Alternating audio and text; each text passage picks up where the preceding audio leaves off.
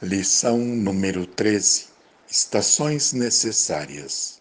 Em todas as épocas da humanidade, construiu-se altares de barro, madeira, ouro, mármore, pedrarias, recamados de perfume e incenso, sem dispensar o retoque dos tetos com afrescos e iluminação artificial e contando-se também com a arquitetura grega, romana ou faraônica.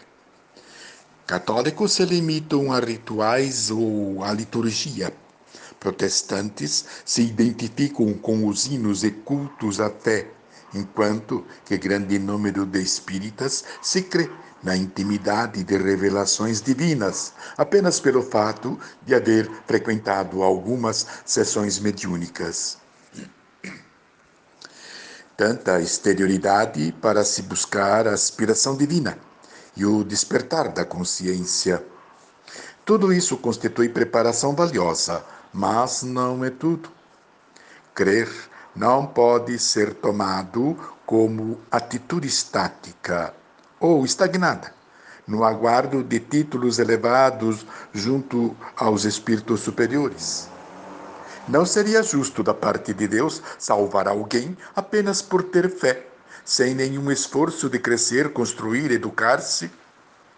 Com Jesus, passamos a entender que Deus não se aprisiona num templo de pedra construído por mãos humanas, mas se faz presente em todos os lugares, mesmo os lugares mais ocultos do universo, dentro da lenha, da pedra, no ar que respiramos e principalmente no íntimo da nossa consciência, e o sentimos em nosso coração.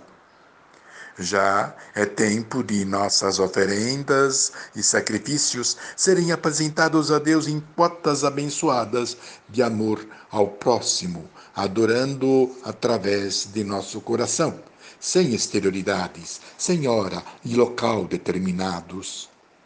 Salvação é a educação da alma, coisa que nós mesmos temos que nos empenhar. Ninguém pode fazer por nós. Não embarquemos em promessas de salvação que impliquem na lei do menor esforço, de ir para o céu de modo tão fácil, acreditando que a religião vai fazer tudo por nós, como uma empresa terceirizada. Antes de tudo, é preciso que o culpado se arrependa. Só precisa arrepender-se quem fez o que não devia ou andou por onde não era aconselhável. Acionemos o arrependimento, reparando os erros cometidos e colocando-nos no esforço renovador para empreitadas decisivas capazes de assegurar a libertação para uma vida nova. Muitos dizem, eu creio, mas poucos podem declarar: Estou transformado. Só com muito trabalho estaremos habilitados para o testemunho.